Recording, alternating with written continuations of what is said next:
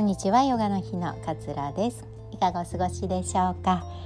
えー、2回目になりますね。前回はねあのすごく健康にねこう気を使って生活をしていた私が乳がんになりましたっていうようなお話をさせて、えー、いただいております。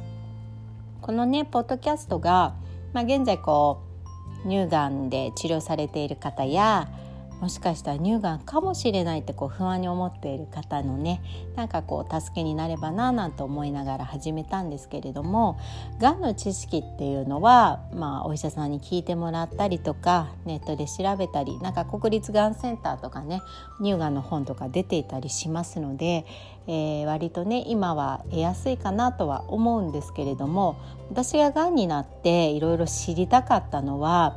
そういうがんの知識っていうのはもちろんのことなんですがなんかこうじゃあ実際に告知を受けて例えば両親にはどうやって話をしたかとか私はまだ4歳の娘がいるんですけれども子供にはどういうふうに話をしたか夫にはどうやって話をしたかとか手術の前までねどんな気持ちで、えー、こう過ごしたのかとかなんかそういう気持ちのなんだろうその本とかには載っていない実際のリアルな声っていうのを結構私は知りたいなっていうふうに思ったんですよね。だってがん乳がん親への告知の仕方なんてね そんな本ないのでなんか実際みんなはどんな感じで親に話したんだろうなとかね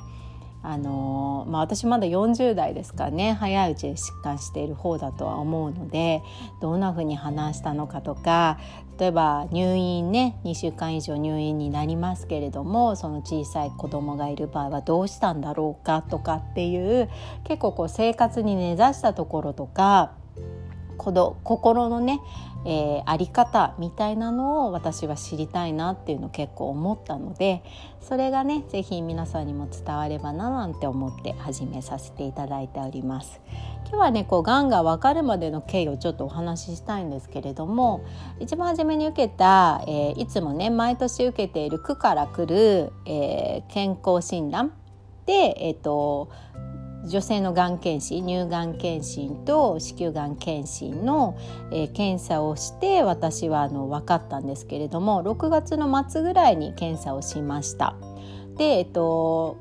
その区によって違うかもしれないんですけれども私が住んでいる品川区はその健康診断の結果っていうのを3週間後とかに直接お医者様からあの聞くことになってるんですね。なんで健康診断が終わった後にその3週間後の予約を入れて帰りました。でその3週間っていうのはもちろん私自分ががんになるなんて全く思ってないですから普通に過ごしてたんですけれども。2週間後10日間後ぐらいかなあのポストに手紙が入っていたんですよ。で健康診断を受けた病院からであれなんだろうと思って見たらその乳がん検診の結果を直接あの医者から話をしたいので、えー、予約の電話をくださいっていう文章だったんですよ。であれ予約したよなと思いながら乳がん検診の結果だけを聞くっていうの今までなかったなと思ったんですね。健康診断のすべての結果血液検査とかね心電図とかすべての結果を、えー、乳がんも大丈夫でしたよみたいな感じであの聞いていたのであれなんで乳がんだけの話を聞きに行かなきゃいけないんだろうと思ってそこでちょっとね心がざわざわしたんですよ。で予約の電話をした時にもう予約は入れてるんですけどって話をしたらあ乳がんのその専門の先生が直接お話をするっていう時間になるのであのまた別に取ってくださいって言われたんですね。であーなんか怖いなと思いながらもまあ、分かりましたって言って予約をして、まあ、7月の中旬ぐらいですかね、えー、その聞きに来ましたで健康診断の結果がはについては全く問題ないですね。あの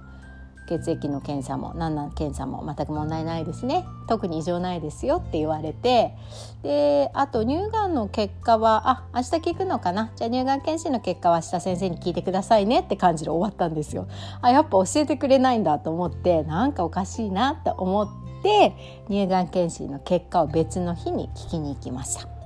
でそこでもう先生に、えー、乳がんの疑いがありますっていうふうに言われたんですよもう会った瞬間に。でっていうのはこのエコーにえー、去年は見えなかったんだけれども今年は、えー、腫瘍がしこりみたいなものがね映ってますっていうふうに言われて、えー、このままにしておくのは良くないので、えきちんとしたところで、えもう一度検査を精密検査を受けてくださいっていうふうに言われました。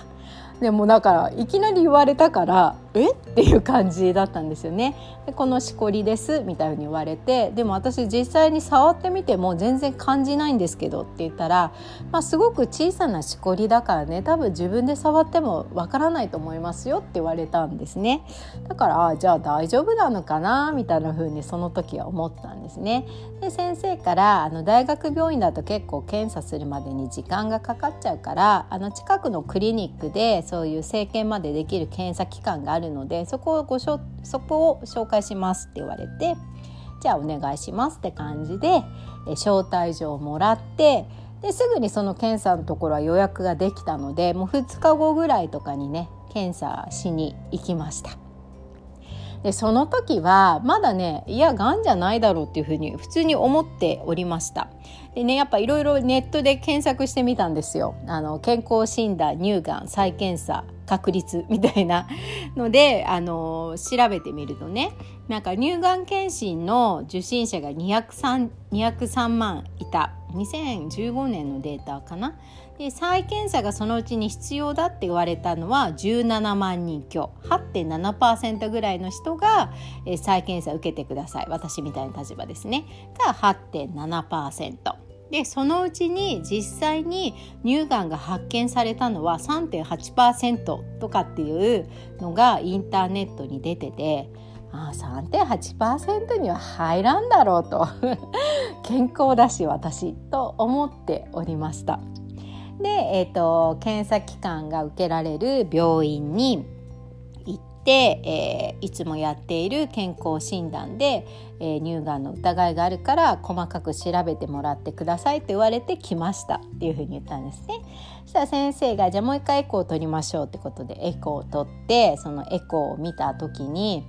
うん、まあ何とも言えませんねと。でもあの実際に、えーとその細胞に針を刺してえー、細胞を、えー、検査機関に回すそこで精密検査を受けてがんかどうかが確定されますのでその検査をすぐに行いましょうっていうふうに言われました。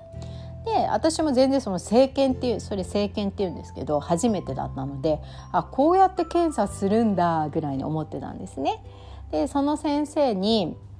がんの可能性ってあるんですかって私が聞いたらいやまだ何とも言えないんだけれどもえー、なんかねいびつなんですよねこの腫瘍の形があってその時言われました。エコーを見て普通の陽性な腫瘍っていうのは丸い形をしてるんだけれどもあなたの場合はちょっとボコボコしてる形なんですよねって言われてだからちょっとねあの何とも判断がつかない状態なので、えー、精密検査を受けてください。生検。細胞を実際に取って調べる検査を受けてくださいってそこで言われました。でもすぐにねあの針の検査をしたんですけれども、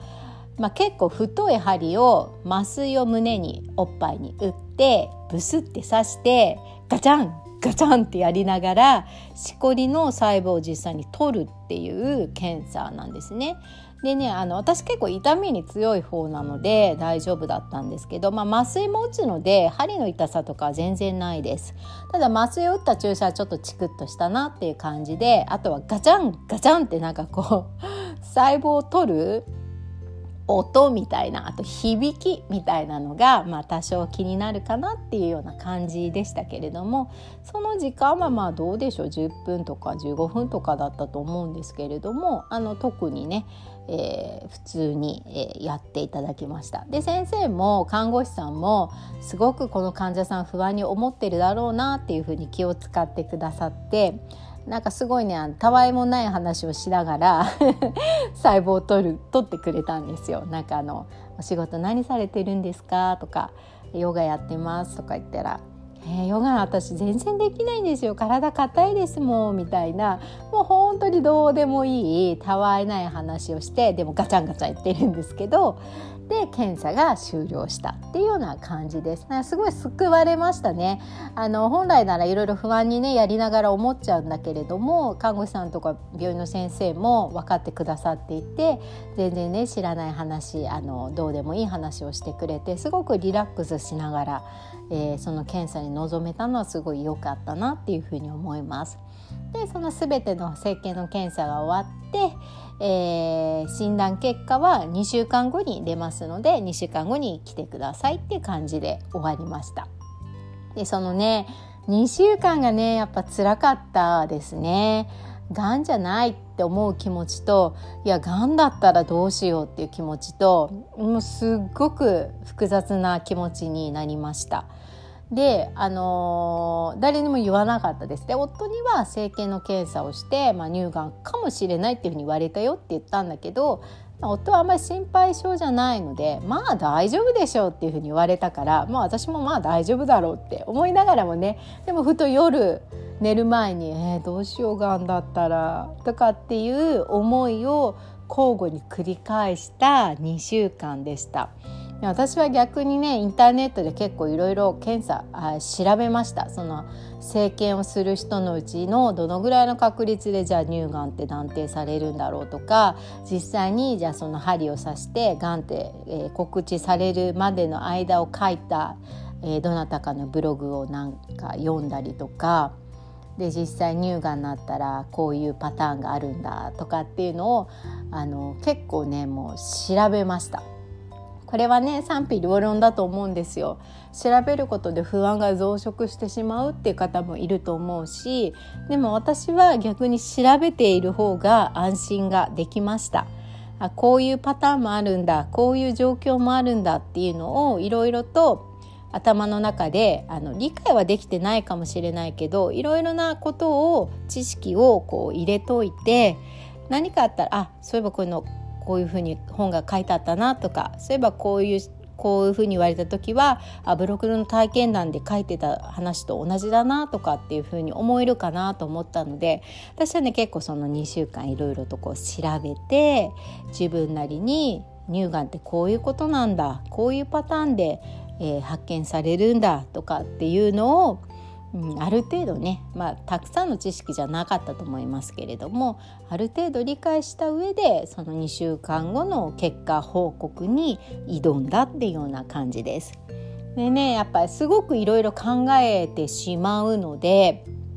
あの普通に生活をしプラスちょっと忙しく あのするぐらいがいいんじゃないのかなっていうふうに私はあの思います。でそのちょっとプラス忙しくするっていうのは仕事で忙しくするっていうよりもなんか映画を見る予定を入れとくとかうんなんかえっと例えばネイルをやりに行く予定を入れとくとか友達とお茶をする予定を入れとくとかちょっと楽しいなって思えるような予定をいつもより少し入れておくと、うん、気持ちの波がね、あのー、大きくならずに済むんじゃないのかなっていうふうにその時は思いました。でちょっと長くなっちゃったのでね結果聞きに行った時の話はまた今度したいと思います。今日もいい一日お過ごしください。さようなら。